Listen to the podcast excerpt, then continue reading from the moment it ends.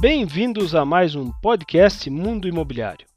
Meu nome é Fábio Passeri e o assunto de hoje é tipo de locação e suas garantias.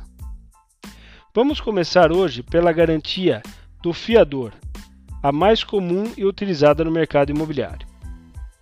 Porém, algumas observações devem existir quanto a esse tipo de garantia. É muito comum vermos hoje no mercado onde os contratos existem dois tipos de garantias distintas, ou seja, duas garantias no mesmo contrato.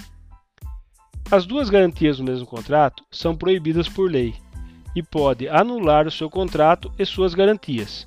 E aí o locador, achando que está com duas garantias, acaba ficando sem nenhuma delas. Isso mesmo. É proibido por lei dois tipos de garantia no mesmo contrato. Outra coisa que deve ser observada é o fiador, que deve apresentar, além do locatário, uma renda de três vezes o valor do aluguel, pois, uma vez que ele passar a ser o principal garantidor do contrato, ele deverá comprovar que tem capacidade de cumprir esse contrato, caso o locatário não o faça. E o imóvel do mesmo deve constar no contrato apenas como uma prova de solvência e não como uma garantia. Dessa forma, o contrato fica garantido até o seu final, sem nenhum ônus para nenhuma das partes. Uma outra modalidade muito utilizada é o seguro fiança. O seguro fiança é como se fosse o seguro de um automóvel.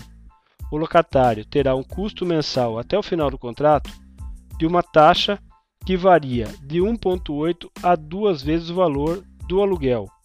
A cada 12 meses, ele deverá renovar esse contrato com esse custo. Porém, ele garantirá com certeza o locador de todos os danos que tiver ao imóvel, caso sejam contratados em apólice, assim como as despesas de aluguel e as suas taxas, que também deverão estar inclusas nessa apólice. A terceira modalidade muito utilizada é o título de capitalização.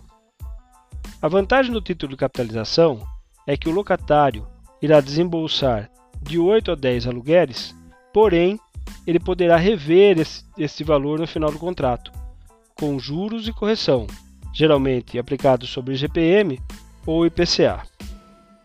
A quarta modalidade, o seguro através do cartão de crédito, que vem sendo muito utilizada nos contratos de locação. O seguro através do cartão de crédito descontará mensalmente do locatário uma taxa que pode variar entre 8% e 10% do valor da locação mais as suas taxas. Ele garante a locação como se fosse um seguro fiança e é renovado a cada 12 meses.